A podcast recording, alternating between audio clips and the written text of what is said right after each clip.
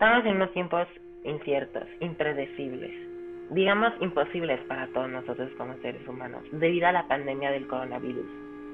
Pero no solo por eso, sino porque como seres humanos y como humanidad estamos perdidos y estábamos perdidos desde antes.